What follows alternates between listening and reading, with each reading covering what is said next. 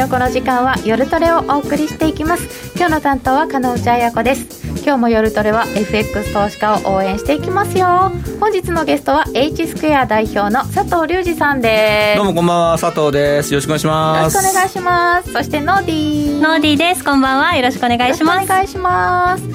えー、大変申し訳ありませんがちょっと,、えーと、と映像が間に合っておりませんのでよろしければラジコの方でお聞きくださいっていうのが聞こえてる人はラジコを聞いてくれてる人なんだよね。ねラジコかラジオで聞いていただいてる方ですね。チャットの方に入れていただいててありがとうございます。ぜひラジコの方でお聞きください、えー、さて佐藤さん、はい、なんかあのバタバタしてるんですけれど株価急落したり、うん、でもドル円はよく見ると動いてないようにも見えそうですね。動いてないですよね 正直言ってあのレンジをやってるだけになっちゃって。ですよね。寂しいですよね。でもなんかこう世の中的にはこうある程度のところまで来てで次どうよって感じですよね。そうですね。まあ映像が復活したらねちょっとチャートか見ながら言うと分かりやすいと思うんですけど、はい、ちょうどいいところで止まっちゃってるんですよね。ちょうどいいとこなんですか。で上もなかなか行けずって感じでね。まあでもね、はい環境的には下試しやすそうだとは思うんですけどね。えー、環境はそう思ってしまったりしますよね。先々週でしたで109円とか言ってましたよね。そうなんです。全然読めなかった。ごめんなさい。いまだに僕あれは何だったのかな。幻かなと思ってくらい幻だった。いやだってすぐ戻ってきちゃいましたよでも。あれ続くならね、うん、と思ったんですけど、はい、なんだもう翌月曜からも戦えてましたからね。びっくりですよね。佐藤さんでもあれは何っていうことが起きている最近のマーケットでございますがじゃあこの先どうなの？私たちそういう時どうしたらいいの、えー、今日は詳しく伺っていきたいと思います、えー、チャット欄は見えておりますので YouTube のチャット欄の方にご質問入れていただければ、えー、こちらで受け付けたいと思います。それではみんなと一緒にトレード戦略を練りましょうそれでは今夜も夜トレ進めてまいりましょうこの番組は真面目に FX、FX プライム by GMO の提供でお送りいたします。お聞きの放送はラジオ日経です。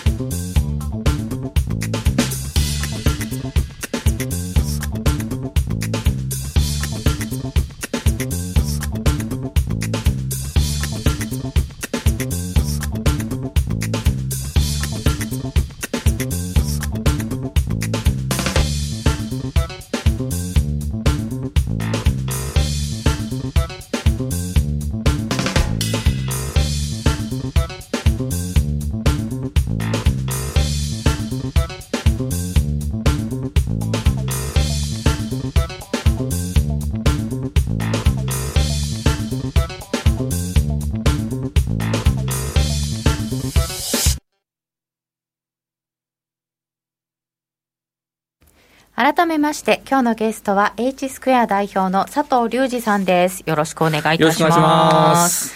えー、団長、今日もチャットで参加してくれていると思います。よろしくお願いいたします。さて、現在1ドル106円85銭近辺、ユーロ円で見ると120円の12銭13銭ぐらい、えっ、ー、と、それで、5ドルドルで0.690305ぐらい。え、ちょっと、ちょっと動いてますか？ちょっとドルが売られてる感じですかね。ユーロも1.1の50超えたりしてますよね。ドル売り。ドル売りですかドル売りですね。そういう感じじゃないですかね、うん、これ。で、えー、っと、株価の先物はダウの CFD で1.13プラス、ちょっと強いかな。ですね。で、えー、ゴールドが上がっている原油も40ドルに乗せているあそんな感じでございますが、えー、まずこのところの世界情勢はどうにも怪しいんですけど怪しいですね。てかもうなんかいろんなことがね、うん、同時多発的に起きちゃって。はい。あ、本当同時多発ですよね。何なんだよって感じですよね。うん。ちょっとアメリカから見てみると、やはりあの、まあちょっと黒人のもね、人種問題が一つあって、まあ、もちろんその前にコロナの件もあったんですけども、はい、でまあ、ちょっと黒人の問題。これってもうずっとアメリカってあのまあ、あれですよね、公民権運動の国家やってるし、もっと言えば南北戦争もやってる問題なんで、うわ。長いですよ。なんか風とともにサリズがなんか上映禁止になったっていう、ああそうそうそうそうそうそう。ちょっとびっくりしたんですけどね。ねえ。あの、こういう時なんか思想がぐっとこう行き過ぎちゃう時ってあるじゃないですか。そそれ気をつけないといけないななんかと。風とともに去りぬはでもこうあの注意文を入れてまた放映を始めるみたいな感じだったので、あれがなくなってしまうと、ん全部がなかったことになっちゃうからっていうのはすごいこう新しい考え方だなって思いました。うんうんそれってでもあれ文化だしね、あれ太平洋戦争の時作った映画ですよね、アメリカね。その差別はその時にはあったっていうことなんですもんね。ね、それをなかったことにするのはちょっと違いますよね。うんうんあでも本当に何かあると行き過ぎますよね。そうです。特に最近なんかね、そういう、あの、まあ、ツイッターとかこういう、まあ、メディアのせも多少あるのかもしれないけども、思想がこう偏ったりすることが多いので、怖いなとは思いますよね。でも相場もそれにつれて行き過ぎますよね。そうね、行き過ぎることあるんですよね。相場の行き過ぎはでもお金のすりすぎじゃないかっていう、まあすりすぎとは言わないですけども、それか結構ね、うそのん分も少なからずあるんじゃないのかなと思いますけどね。そこ多分定流なんでしょううね。ん、まあそうでしょうね。でこのあごめんなさい、今、続き、あの今、スライドの方私、手元にあって見ているので、このボルトン前補佐官のはい。そうそう。暴露本、ちょっと驚きだったので、つい前のめりに。ねえ。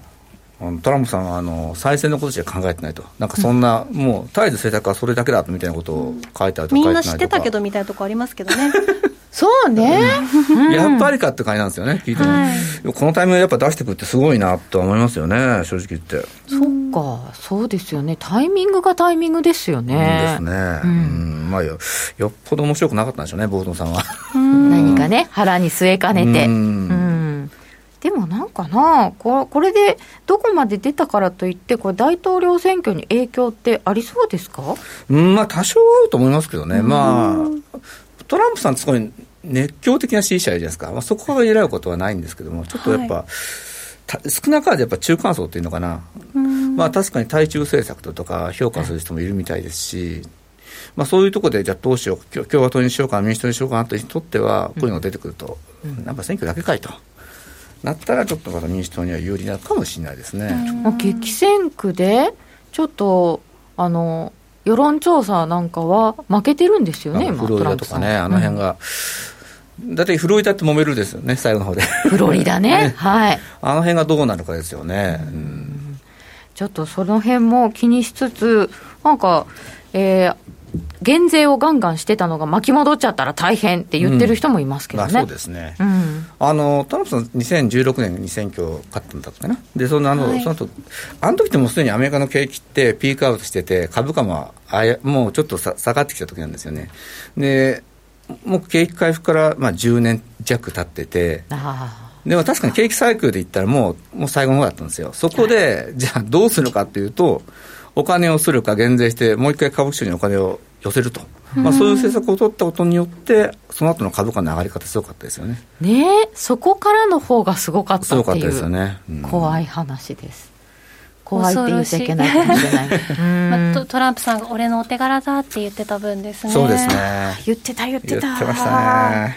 で、そして、第2波が懸念されるというこのこれもね、また中国ね、北京で起きてしまいましたよね。うんまあでも中国はまたすごい厳しい、なんていうのかな、規制とかして、はいそう、それなりには抑えるんでしょうけど、僕心配なのはやっぱアメリカなんですよね。アメリカ。スねうん、あの、メモリアルデーの週末の時のビーチの盛り上がり方というんですか、デートのビーチとかの。なんか映像を見るとね、もうパーティーでしたよね。うん、本当にもう。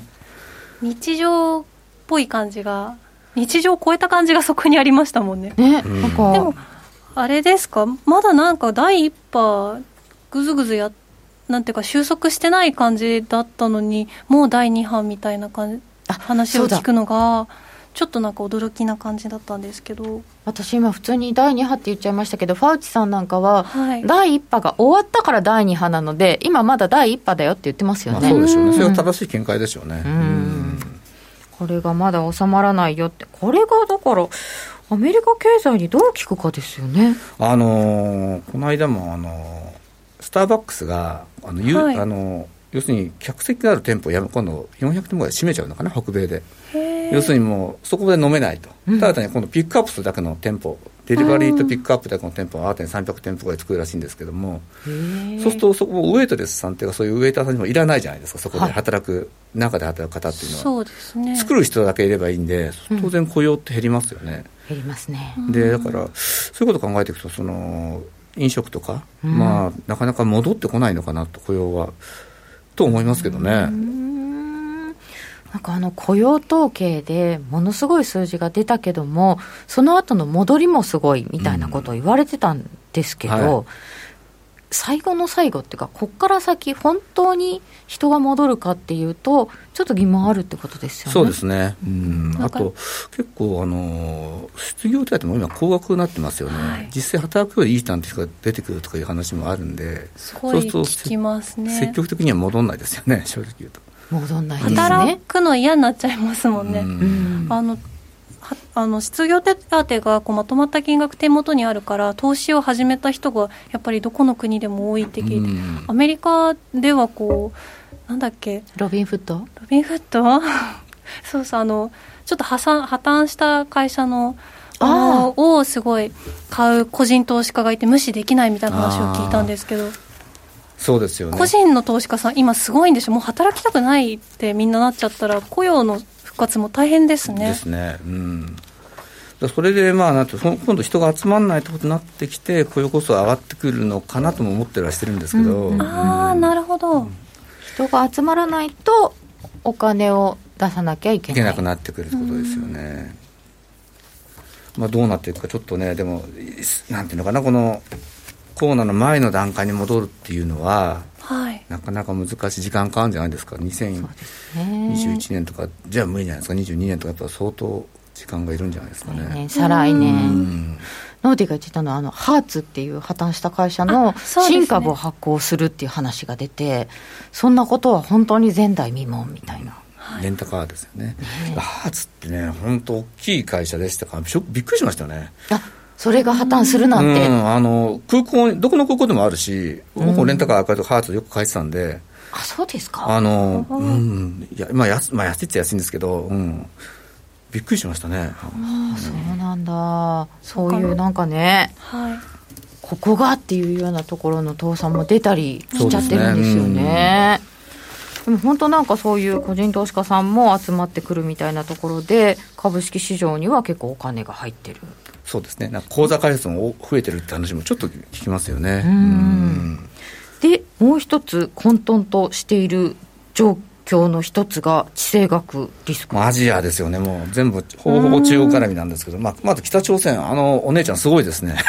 ちょっとびっくりお姉ちゃんすごいキム・ヨジョン妹なんですよ妹ですよね。妹です。キム・ヨジョンさん怖いですよいきねなり爆発してましたね、本当に。でも本当にこの時期にそういうことするかっていうなんかそんな融和の象徴みたいな建物爆破しちゃうんですよね。なかなか激しいですよね。うんまあ、あれで一瞬、まあ、ドル円ちょっと円買いになったんですけど、まあ、あの、北朝鮮絡みってあんま続かないんですよね。そのマーケットとして見たときはね、その動きっていうのは。そうですねここまでもなんか最初なんか飛翔体飛ばしたとか言っても、うん一瞬円高になったり、そうなんですよね。それが続くってことはあんまないんで、うんまあ、あれでこう、円買いでポンと乗っちゃわない方がいいかなって思うようなニュースではありましたけどね。なるほどでも中国とインドとか香港とかもあるじゃないですか台湾もね。台湾もね。香港は根深いですよね深いですね。HSBC がね、支持しちゃいましたよね、中国政府のなんか、あの法律ですか、どうなんですかね？と思って見てたけど。どうなんですかね、まあでも、そそうなってくると、あそこに金融のアジアのヘッドクォーターって置きにくくなるでしょうから、シンガポールに行くのか、うん。東京に来るのか、東京もどうかな、東京、アクセスがちょっといまいちなんでね、東京は来てほしいと思ってますよね。思ってますね。うん。なかなか難しいかもしれませんけれども、はい。でもこれって全体的になんか円買いっぽい気がするんですけど地政学リスクそうですね、はい。そうなってませんよね。うん、そんなに今、なってないですね、正直言って。じゃあ、ドルがすごい買われてるかっていうのもそうでもなくて、やっぱ金がしっかりしてるぐらいなのかな。金う。ん下げ渋ってるなって感じですね。そんな中ではい。ちょっとスライドが見せられなくて本当見ていただけなくて申し訳ないんですけど、えー、と佐藤さんが用意してくださったのがまず新規失業保険申請件数、ねまあずいぶんあの減ってはきてるんですけども、うん。でもあの今朝だったかな貸し借りさんは実際の失業率20%くらいああまだまだあるんだと、うん。うん。でこの間 14. 点何パーセントでしたよね確かね、はい。でもかなんかカウントのミスとかなんかややはり20%ぐらいで考えた方がいいということを今朝の会見では言ってましたよね。あーこの間のやつはちょっと13.3%は軽く出てるよ、うんそうですね。でまああの ILO ですか？あの国際労働省労働省かな？労働オルガニゼーションか。ここが今年の後半で、えー、と世界の6.7%の労働者が失業それが約2億人。2億人。うん、これから2億人や必要出るよってことなんで。これから。うん、あプラスねここから、うん、なかなかねそうなってくると、うん、大変ではないでしょなうんかと。か暗い気持ちになっちゃって、うん。今日雨降ってるし。ー 雨降るとね。ね。ねとか。言ういやーすごいです2億人ってちょっともうね想像つかないというか日本の人口よりも多いです多いから、それぐらいの失業者がはい。出ちゃうってことですね。そうですね。うん。んでそんな中でだから本当にあの各国がものすごい対策をしてるわけですよね。そうですね、はい。やっぱアメリカの人、今、アメリカの FRB のバランスとか7兆ドルになってきたのかな、超えてきたのかな、今。7兆ドル？ですよ。うん。ドルですよドル。そうですよ。ついその、去年の、まあ、9月で、あの、ステレス緩和を始めたんですけど、その前だったら3兆いくらまでお減ったんですね。ずっとリーマンショックの時に、はい。緩和してるとどんどんどんどん減らしていって3兆台までいってずいぶんちっちゃくなってきたなと思ったんですけどたかだかまあこの9ヶ月で倍以上に膨らんだと。こうグラフを書くとあの本当に短期間でものすごいぜ絶壁みたいな上がり方してますよね。上がり方してますね、もう本当びっ,、まあ、びっくりっていうかまあしょうがないんですけども、うん。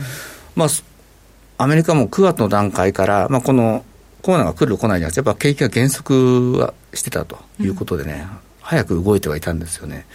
でちょっと思っちゃったのが、はい。この時期日本って増税しちゃうんですよ消費増税。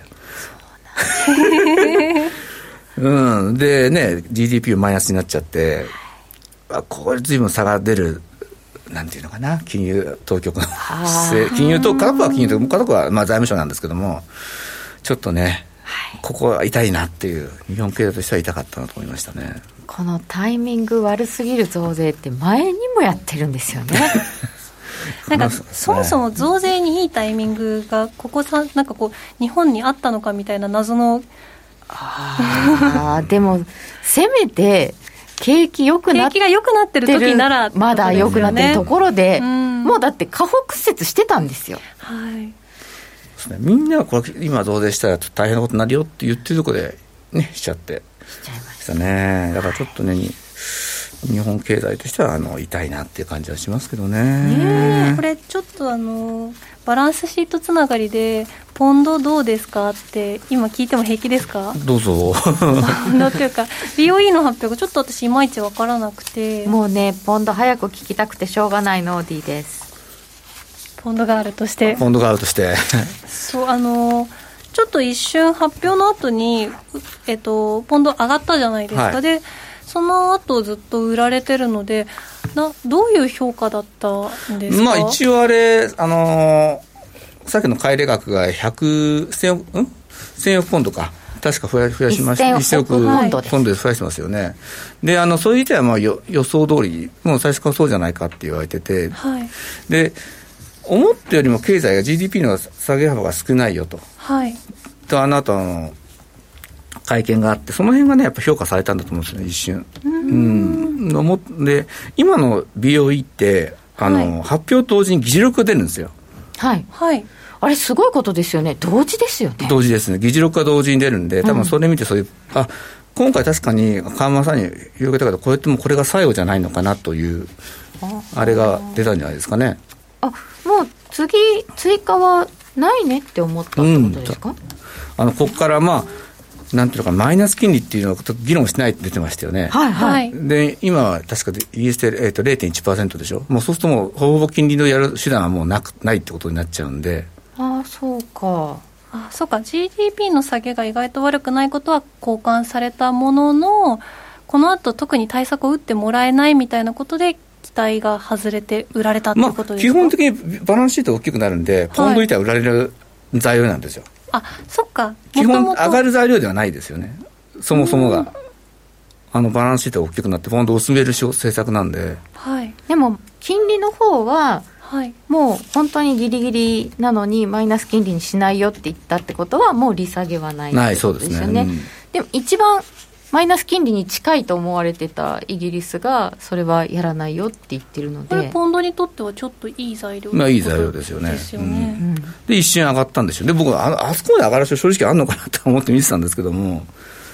私はちょっとびっくりしました。ですよね、はい、それかみんなショートを作ってると思ってそれを狙いに行ってるのかかなとも思ったんですけどね。要するに踏み上げをさせ一回させちゃおうかなと。なるほど、うん、いい売り場になったんだ。うん全然あそこで売れなかったこと後悔なんてちょっともしてないですけどね。はいそうですね。そうですね。えノノーディ買いで取ったんでしょ？直後。あれ直後そう直前にちょっとだけあのまあなんかいわゆるスケベロングってやつですか？いわゆるね。はい、なんかあの、私の愛するニコニコラインっていうのがあるんですけど、はいはい。5分足で。EMA なんかどっちでもいいんですけど EMA、SMA どっちでも252を設置してる。ニコニコラインってどんなやつ？ニコニコライン。あの5分足で表示してるときに移動平均かあの標あれ？標準？あれ？今急にな EMA と SMA の略がどっちでもいいよね。あどっちでもいいんです、あの平滑移動平均でも普通のでもいいよ。指数平滑移動でもそうどっちでもいいので252で直近の、あのーチャートを見てその252のラインに当たってるところがあったらなんか最近効くんだなって思ってぶつかったところで、まあ、例えば下落トレンドの最中にその252のラインに当たったらそ252のラインって何？そのえっとね移動平均の252本です、252本、はい。移動平均か指数平滑移動平均の252本でなんか大体押し戻されることが多いので、うん。なんかあのお試しで売り始め買い始めっていうのをやるんですけどそれをね狙ったんですけどうまくいかなかったんです。これただの愚痴ですね、ポンドの取引がうまくいかなかった。でちょっと気になっていた。はいそれで気になってました。バシートを増やしたんじゃないのかよと、はい。そうですね。まあでも最終的には落ちてきましたよね。そうですね、うん。見てましたね、まあ、ポンドっていうか正直イギリスに関してこれロングは僕はしたくないなと。思ってて。買える人いるんですか？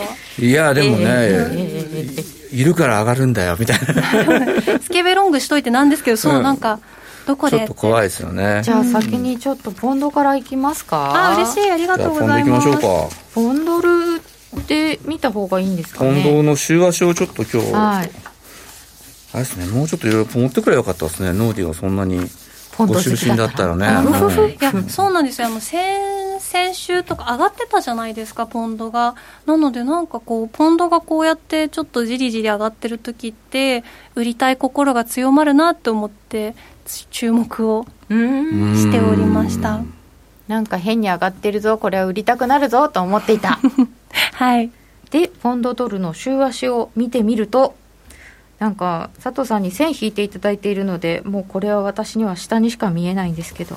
ね、引き方があの答えを誘導してるのかでよくないか。まあ一応でもダウントレンドになってるんですよ、はい。であの1.2万のちょっと大きいところも割れててううんんまだまだ僕はこれは下行くんじゃないのかなと。で、まあ、直近の動きっていうかそのユーロポンド僕ポンドにしてもユーロにしてもというかユーロポンド見るんですけども、ユーロポンドがね、もうやっぱ戻ってきてる、ユーロが強くなってきてるんで、ユーロポンドの冷やしの資料がちょっと合うと思うんで、はい。ユーロポンドご覧になれる方は東で一目ですねこれ。そうですね。で、で0.9のところとか、まあこれ、0.91とか取ってくると、結構クリアに抜けてくるかなとは思ってるんですけど、0.91ユーロポンド0.91ぐらいのところであここ抜けるとですねそうですね。うん結構クリアに、そうトレンドできてくるかなと。そうするとポンドがより一層売られていく売られやすくなりますね。で全体としてのドルが売られている局面でも、ポンドの戻りが少なくなってくるっていうことですよね。ああそうなってくるほど、とうんポンドドルのそうそう、ドルが、まあ、ドル売られるじゃないですか、今、はいアメリカあの一生懸命ドル吸ってるんで。はいで、そうすると、まあ、ユーロだったり、ポンドとか、オージーでも上がりやすくなるんですけど、ユーロポンドでポンドが売られちゃうと、ポンドの戻りがちっちゃくなっていく。うんうん。でもユーロもそんなに強くない気がするんですけど。ユーロね、ユーロ僕強気で見てるんですけおどあね。そうなんですか？ユーロはちょっとロングで。ユーロはそうですね、まあ、押し目をちょっと今回拾わせていただきたいなと思ってるところなんですけど、タイドルでもですか？僕、ユーロ銅なんですよ、基本的に。ユーロ円はあんまりやんないんで、はい。ユーロドルの方が分かりやすい。安いですね。ユーロドルってえーっと。今多分、えっ、とね、ちょっとさっき戻ってたけど、今。1.12の35とかぐらいなんですか？12378そんなもんですよねはい、そんなもんです。で、あの、ユーロ銅の1.1150から1.1250って結構、なんつうか、その価格帯っていうのが節だったんですよね。で、ここ抜けてきたとあたりから、はい。あの、直近のあの1.14まで抜けてるんですけど、で、今そこから修正入ってきてて、チャート出るかな？チャート出ると分かりやすいんですけど、この1.2 1250から1.1150ってちょっと僕的にはおしめの最初の改造ちょっと待ってくださいユーロドル冷やしで見ると、ねこれえーっとちょっと遡ってっていつこれ？ちょっとポコって出たところに1.115ぐらいの水準があるんですよね。えーっと3月3月の3だから月急落した後の戻り。戻り高値でここ結構できてるんですよ。あの取引が。ああの見てる感じであ結構もうここぶつかってんなって感じがあったんで。でここに次に今年、ええっと6月か。超えてきた時にボーンって、まあ、伸びてきてる。やっぱそこは随分出来高が伴ったとこ価格帯だったんだなっていうことですよね。ここを抜けてきたっていうことは節を払ってるんですね。そうですね。うん。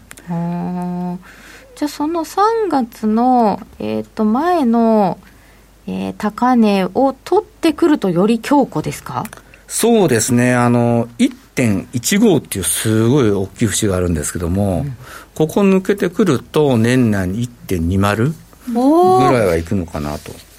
ただそれでも、はい。年の値幅としては1400ポイントぐらいなんで、そんなに大きくないんですよ、正直言うと。そうですこの通貨2000ポイントぐらい動いても全然不思議ないんで、でもそこまではちょっと動きにくいかな、いっても1.20とかかなと思ってるんですけどね。うん。これやっぱりユーロドルでそう見られるっていうことは基本はドル売りだってことですか？そうですね、一つはドル売りだっていうのと、あと、やっぱりユーロ圏の基礎収支がずっと黒字なんですよ。お金が入ってきてる。か。で、結構アジアからもお金が入ってい観測してて、あの、アメリカってもうピークアウトしてるじゃないですか。アメリカにお金は入っていかない？あの、景気がちょっともう、このコーナー以前の前の段階で、確かに株価が上がってたけど、それってあの緩和して株価が上がったけど、いずれも金融相場だったん金融相場ですね。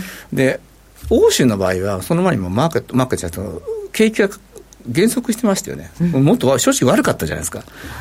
で、いろいろあの緩和とかやってきてて、はい次立ち上がってくるのはおそらくヨーロッパじゃないのかなっていうのがあって、ヨーロッパにお金が向かったと思うんですよね。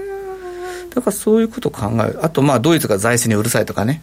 まあ、いろいろあると思うんですけども、あの、ユーロは、まあ、強くなってもいいんじゃないのかなというふうには思ってたんですけどね。あその景気の波から言ってもってことなんですねそうですね。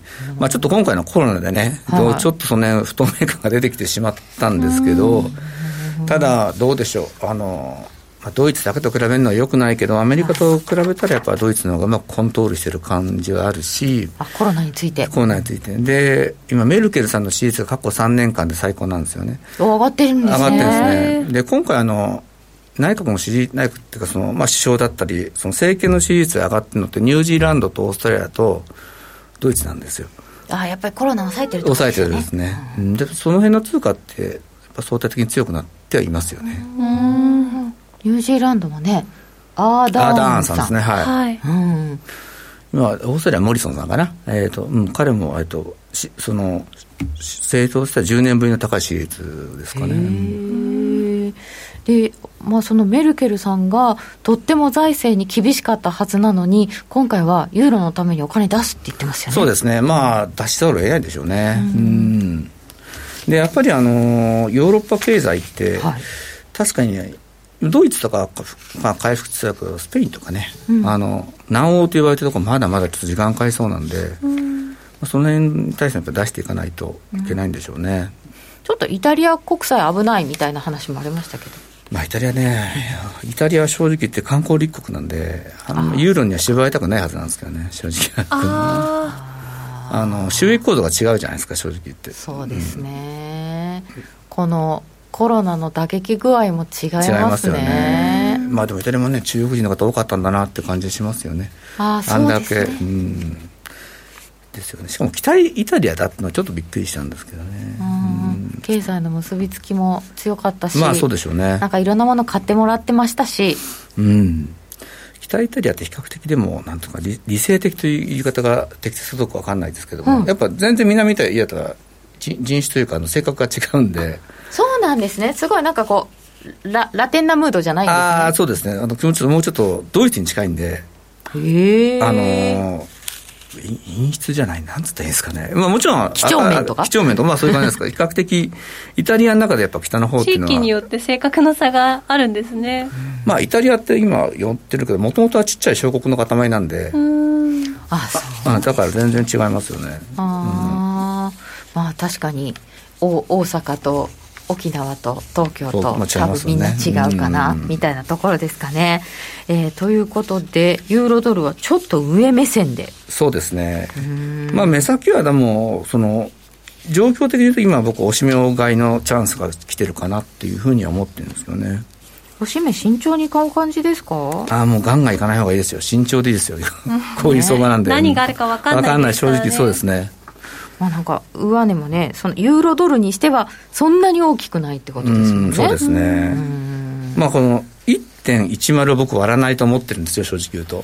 1.10? 押 しがあっても。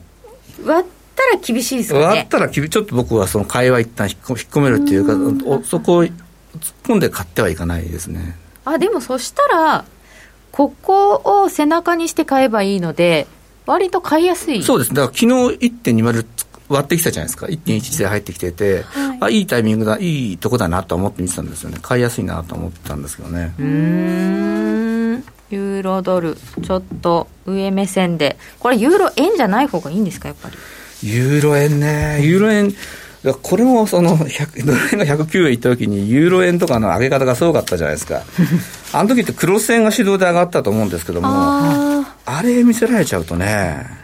100あの120円とか言ってましたよね、確かね。はいはい、ちょっとね、あの買いでもいいのかもしれないけど、円がどうなのかなっていうのがあるんですよね。ユーロ主体にしたいときに、リスク回避みたいな意味で円が買われちゃうと、ちょっと分かりにくくなっちゃうということですか？ねうん、だ結局、じゃあこの後ドル安だよってなったときに、円って買えちゃいますよね。そうなってくると、今度動かなくなっちゃうかもしれないんで。そっか。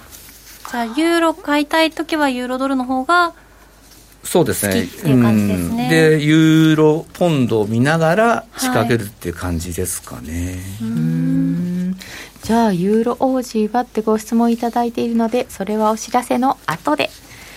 ここでお知らせです。約定力で選ぶなら FX プライム by GMO。レートが大きく滑って負けてしまったなどのご経験がある方は、ぜひ FX プライム by GMO のご利用を検討してください。数多くの勝ち組トレーダーが認める約定力でサクサクお取引いただけます。スキャルピングも大歓迎。パソコン、スマホ両方で使えるハイスピード注文は、待ち時間なしの連続発注を実現。保有ポジションの全決済注文にも対応。スキャルピング取引と相性抜群です。新規口座開設とお取引で最大50.5万円のキャッシュバックキャンペーンを実施中です。詳細は FX プライム by GMO のホームページをご覧ください。株式会社 FX プライム by GMO は関東財務局長金賞第259号の金融商品取引業者です。当社で取り扱う商品は価格の変動等により投資額以上の損失が発生することがあります。取引開始にあたっては、契約締結前交付書面を熟読、ご理解いただいた上で、ご自身の判断にてお願いいたします。詳しくは、契約締結前交付書面等をお読みください。お聞きの放送は、ラジオ日経です。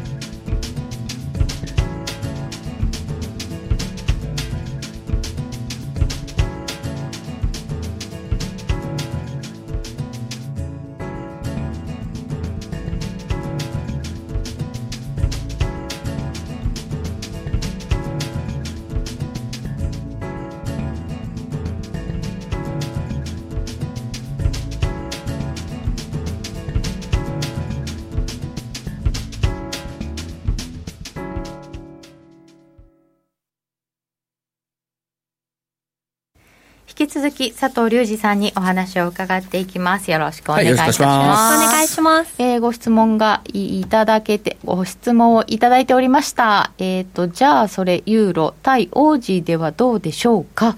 えっと、ユーロ王子って今年の3月の19ぐらいからほぼほぼ一方的に下がってきたんですよ。でこれがおそらくあの王子の強さだったんだろうなと。あユーロ王子が基本でしたか？基本ってまあこれが後押しをしたって感じかな。背中を押してくれたって感じじゃないですかね。王子やたら強かったですよね。強かったですね、うん、あの安値から1500ポイントぐらい戻してますもんね。V 字でしたもんねね。押しらしい押しもなく戻ってましたからね本当に。ね本当にでここからはどうなんですか？で僕ユーロ、うん、ユーロポンドがちょっとこのユーロ強くなってきたよって話だと思うんですけども、うんユーロオージーでもそろそろもういいところまで、今1.62とか台なんで、戻ってくるかな、まあ、ユーロが強くなってくるかなとは思って見てるんですけどね。えということは、オージー自体の強さは、ちょっとどうどうなんですか？オージーの強さって、うん、もうオージー僕も強いと思ってるんですけど、だ経済の規模としてそんな大きくないじゃないですか。でな、なんでこんなあれかなと思っていろいろ調べてみたんですけど、うん、おそらく今のままでいくと、来年、今、あの、金の産出量って中国世界一なんですけど、オージーが抜くと思うんですよ。金でですか、うん、銅じゃなくて、あ、銅じゃない、鉄鉱石じゃなくて。オージーが世界一の産出国になる。ゴールドですよね。ゴールドで。はい。そうすると当然、あの、資源株資源国通貨で買われるのと、はい、あと金の需要って今すごい高いんですよ。うんなんかね、皆さん金っておっしゃるんですよ。そうですね。うん、あのなんでここで金ですか？いや、あの、基本的にこんだけ世の中混沌してるときに、金はやっぱりすぐ、まあすぐと言わないけど、まあ、お金ですよね。実物資産なんで。安全な。安全ですよね。あのえ、そもそも通貨に信頼が置けなくなってるんですか？こんなにいっぱい吸っちゃってるから。あ、それあるでしょうね。あの、通貨に対して信頼も置けないし、で、まあ、特にアジア圏アジア圏の方々とだと香港とか台湾の方って、そこの国の通貨を香港ドル持ってる台湾ドル持ってるもあれだけど金持ってたいですよねどうなるか、ね、香港ドルどうなるか分かんないですよね。分かんないし、うん、そうですね。でで私の友人も香港の人一人いるんですけども、はい、もうオーストラリアに移住するって言ってるしあのそういう動きって結構出てくると思うんですよね。だからその時には通貨持ってるの金持ってた方がすぐ換金もできるし、うん、でその金をオーストラリアで産出する。そう。今すごいあのここ何年か一生懸命その掘ってたんですけどそれがようやくあの実を産出って形になった今度実を結ぶってことなんで来年はおそらくオーストラリアが世界第一位の金の産出国になるんじゃないかと、うん、そうなってくると中国からその買うよりもオーストラリアから買いたい西側の国も出てくるでしょうしオージーの需要っていうのはもともとちっちゃいところにお金が集まりやすくなってくるってことは上がりやすいなというふうには思いますけどね。面白い。ぐるっと回って5ドルがそれで強い。うんそんな気もするんですよね。ここまで強いってやはりその資本の何かの動きがないとなかなか1500ポイントって一気に戻さないし。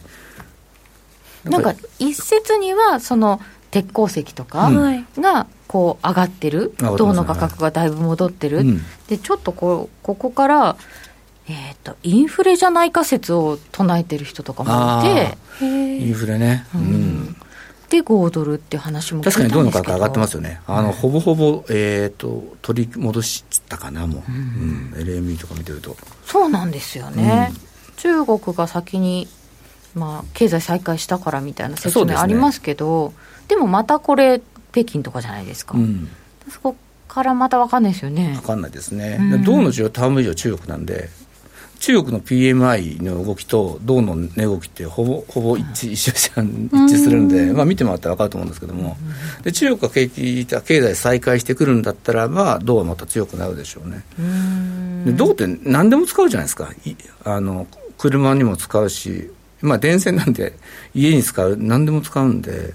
産業のなんとかって言うんですよね銅ってバロメーターですかね、あの景気のバロメーターとは言いますよね、銅はね。うんそうすると5ドルの強さがいろんなところに出てきてるんですけど、えー今、えーユーロ王子で見てもらいましたが、その他で言うと5ドル米ドルではどうなんでしょうか？そうですね、あのーここの間0.70も超えてきて、結構来たな、1500ポイント戻ってきてるなとは思うんですけども、目先は調整があってもいいと思うんですよね、0.67のミドルとかあってもいいと思うんですけど、67をしっかり割ってこないんだったら、このまま戻ってくるのかなというふうには思いますね。ノーディ5ドルは？あんまり興味ないの、あんまりあのー興味はあるけど、うん。もうポンド以上にわからないってなって実際になんていうかしっかりしたうん。通貨量で取引したことはないですね。うー。ん動いてるとつい手を出したくなっちゃうんですけど一体なんで動いてるのかまだ勉強中の通貨です。なるほど。動かなくなると本当動かなくなっちゃうんで、そうか。だからトレンドがはっきりしてるときは結構そうですね、ポンドほど荒くはない、素直。素直ですね。で、あなんかね、決算のニュース見たら、もう9月からちょっと引き締めじゃないけど、もう緩和はやんないよと。出てたんで、だとすると、あのもしかしたらあつお金がまた集まりやすいのかなと。9月からもう緩めないと、そうですね。あはあそうなんですねえー、そしてこんなに違和感があってみんな株高すぎるんじゃないかと言っているはい。うんそして今日もこの辺は経済再開したよねみたいな話をしつつでもでもねって言ってる混沌としてるっていう中でナスダックが最高値。すごい。びっくりですよ。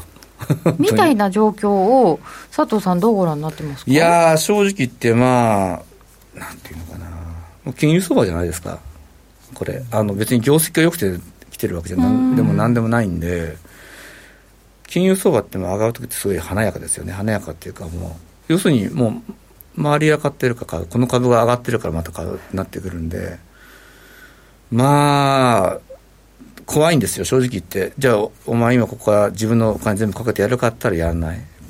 全部資産の、例えば、10%とか15%ぐらいでちょっととややるかな。ただ、やるとしても、その、要するに値幅を取りにいけると思うんですよ、やるなら。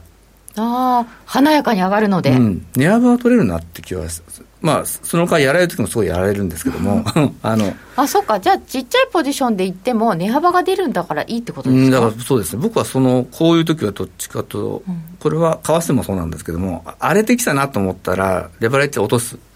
要するに、値幅で取れるかなっていう、そういうふうにはしますけどね。だから同じようなことじゃないかなとは思いますけどね。でも株の場合だとどうもおかしいおかしいって言ってて売っちゃって大変なことになってますよねそうなんです。そのね、売りがね、あの、次の上げの原動力になっちゃうんですよね。本当ですよね養分になっちゃいますそうなんですよねよオプションとかでもねやってるとはずなんですよね。まあ、もう金融相場なんで、どこで弾けるかわかんない。どんな材料が出てきて、どこで弾けるかわかんない。ただもう、やりたいならば、ちっちゃいロットで、ロングでやるのが僕はいいんだと思います。でもってことは金融相場なんだって割り切らなきゃいけない割り切った方がいいですね。うん、だからストップ置くなりなんなり、まあでも下手にストップ置くとストップついて終わっちゃうんで、その意味でも レバレッジを下げて、要するに値幅広く取るってことは、うん。ストップももう比較的下に置けるじゃないですか。なんか弾けるがもう今高すぎて弾けた時どこがその狙いになるのかがわからないじゃないですか、うん、どうどうなんでしょうね、誰も終わり時なんて分かんないと思いますけど、うん、この相場の終わり方って本当難しいですよね。終わり方ね、まあ、相場なんでね、あの上がりすることことはないじゃないですか、うん、今。本当ですよね。いやこういう危機になれば危機になったで急騰する株があるからそれに乗れば儲けられるってお書きいただいてますけど、本当にねなんかなのでおかしいって思って買わなかった人がこう取り損なったって思って焦っちゃうっていうのがありそうな気がするんですよね。そうですね。だから取り損なっちゃったから、ポジションも大きくして、その分取りに行っちゃおうよってなった時が一番怖いかな。わかります。機械損失の方が損失よりもなんか辛い気持ちになるの、あれなんででしょうね。ね なりますよね。本当にそうですよね。やるだけやったっていう、あの、爽やかさがないので、後悔のみが。えー、で、じゃあこんな時、金融商品、佐藤さん、何だったら買いたいですか？まあね、さっきも一度、僕はやっぱ金が一番いいのかなっていうふうには思ってるんですよ、正直言うと。ね、さっきからね、金利つかないしねと、金は買いたくないなと、金、金あんまりね、人気ないんですよ、あ金利つかないですよ、うん、で金利つかない、だから、金利つかない時っていうのは、だから金が逆に人気あるんですよね。ねだってドルだって、オージーでさえ金利ないですもんね、もうね。うん、なまあ、ないは言い過ぎだけど。うんそうだからまあ、結局今各国通、各国の通貨当局がやってることは、どんどん自国通貨を進めてるわけじゃないですか、でドルがももそも薄まっていくんだけど、うん、ドルが薄まるってことは、相対的に金の価値が上がってくるんで、ああそうですね、確かにそうですね。まあ、まあ、だからまあ、ただ単だから僕は金がいいなと思ってるだけなんですよね。うんえー、っとですね、アメリカの10年債利回りとドル建てゴールドっていうのを持ってきていただいたんですけど。そうですね、これ、綺麗なあな、まあ、相関が見えるかなと思うんですけども、なんですか、この口を開いたような。金利が下がれば金が上がるってことなんですよね。18年の末ぐらいからですか？そうですね、このあたりから、あの、あのまあ、要するに債券がバブルってきた時ですよ、要は。債券がバブルだった、うん、とも言えますよね。そうですね、うん、でそうなってきた時にあに、どんどんどん金利が下がっていくわけですから、うん、で、19年、そうですね、ここから今度緩和をしましたよね。ストレス緩和を始めて、そうするともっと下がっていくと。で、ここまで下がっちゃうと、アメリカって金利上げられないじゃないですか、正直。うん上げるの怖いですよね。怖いですよね。あの、それ日本なんかもっとなんですけど、僕が例えば20代、今からもう25年ぐらい前なんですけど、当時からもう超低金利。で、住宅ローンとかもほとんど1% すごい低かったんですよ。で、当時思ったことが、いつまでもこんな相場続かないだろうと、いつか金利上がるだろう。うん、じゃあ住宅ローン組むとき変動金利と固定金利、うん、どっちがいい？普通、ちょっと経済書いたりしたと、固定、ちょっと早く固定にしとけば、この後にインフレに対処できるぞと、なったときに、変動金利のあの、異様な前の上がり方ないだと。と思ったんですけど、結局終わってみたら変動金利の人の方が買ってるんですよ、これ。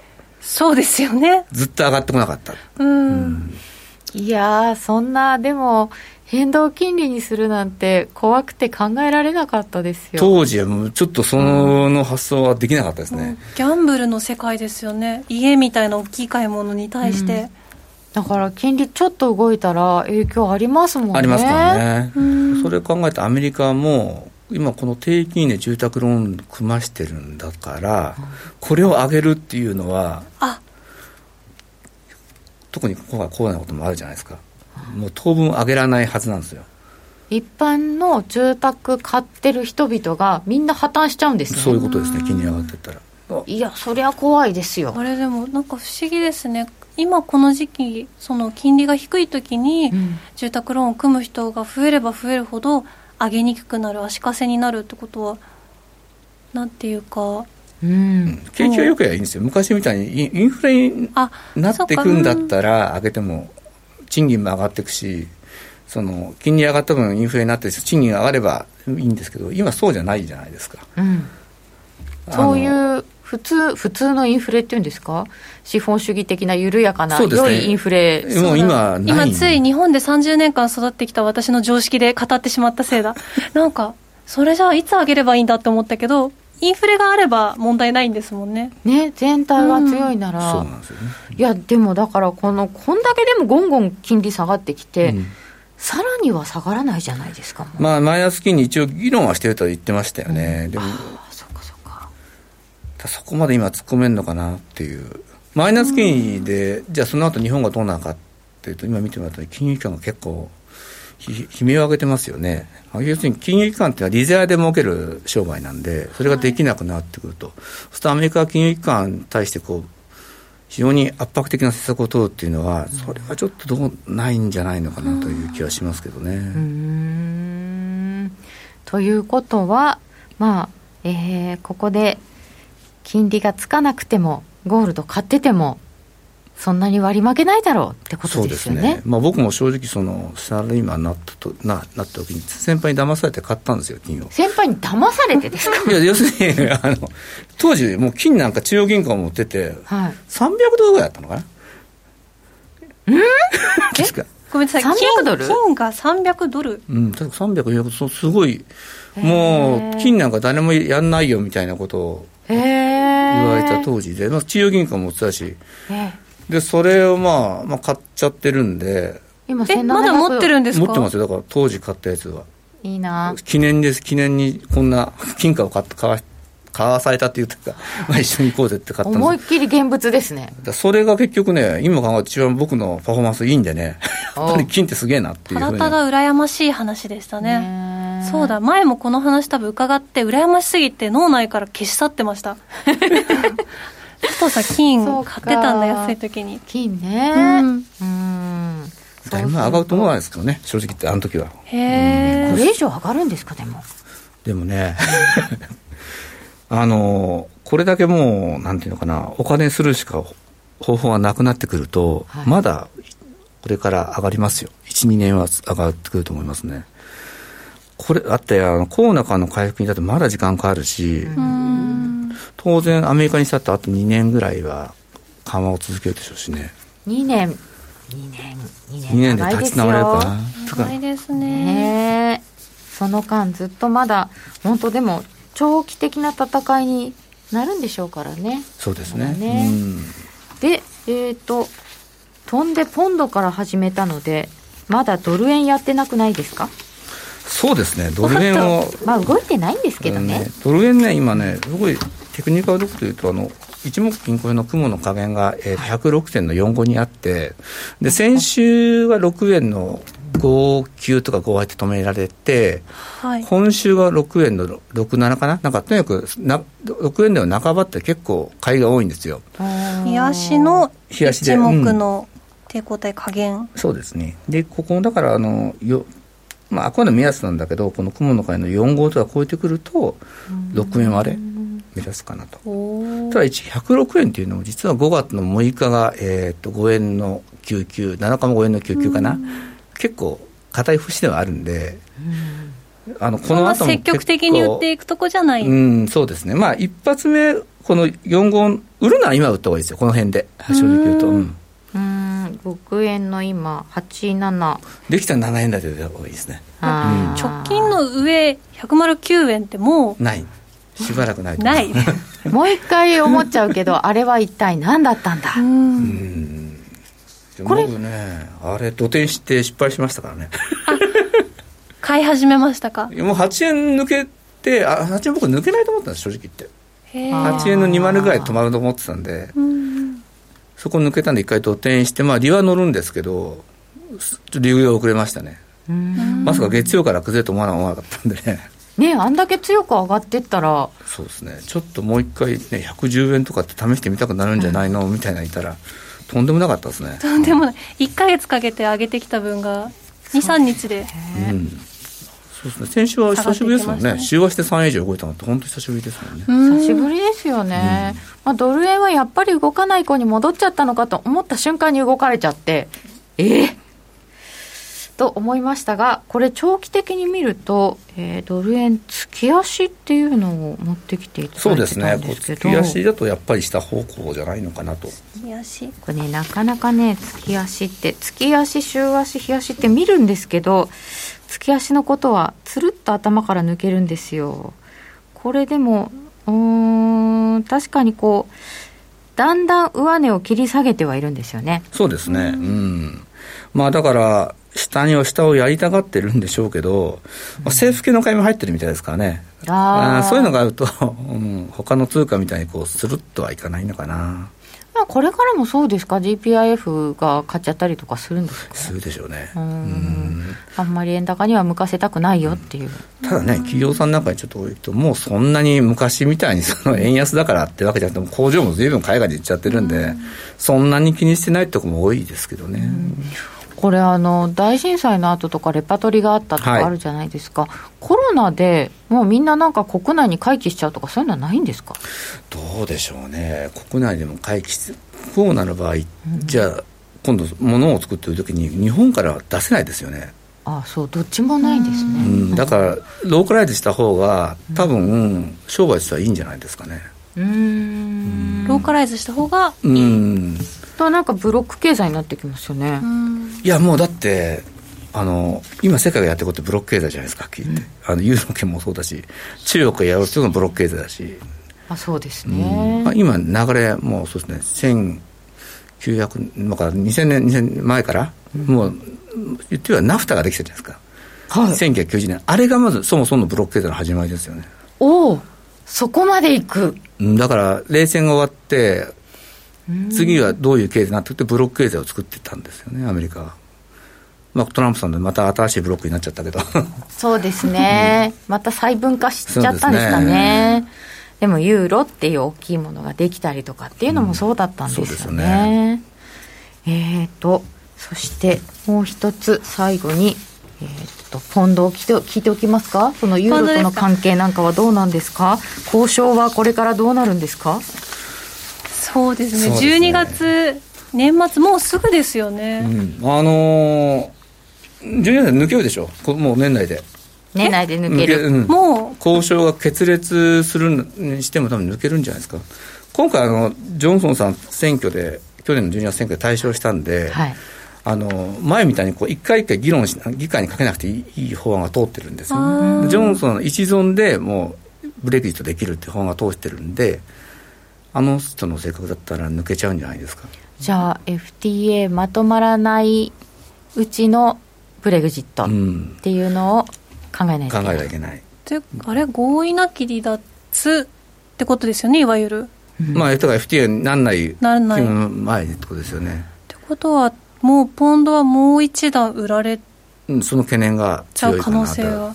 お、うん、ヨーロッパのなんていうのかな話し合いとかってまたちょっとね難しい、日本と違うんでね、水面下では進んでることってあるんでね、だからちょっと注意あのハードブレーキだけを想定はしない方がいいと思いますけどね。何があるか分かんないからないし値動きも激しいからポポジションは軽めにって感じですかね、いつものポンドだってことですね。さて、えー、今日はあの YouTube の配信がうまくいきませんで申し訳ありませんでした。日曜日に再アップをいたします、えー、その時に資料も上げますのでどうぞまた日曜日にアクセスしてみてください、えー、本日のゲストは佐藤隆二さんでした。どうもありがとうございました。そしてノーディありがとうございました。ラ,、えー、ラジオの前の皆さんまた来週です。この番組は真面目に FXFX プライム by GMO の提供でお送りいたしました。今日はこれでおしまい。おやすみなさい。おやすみなさい。さよなら。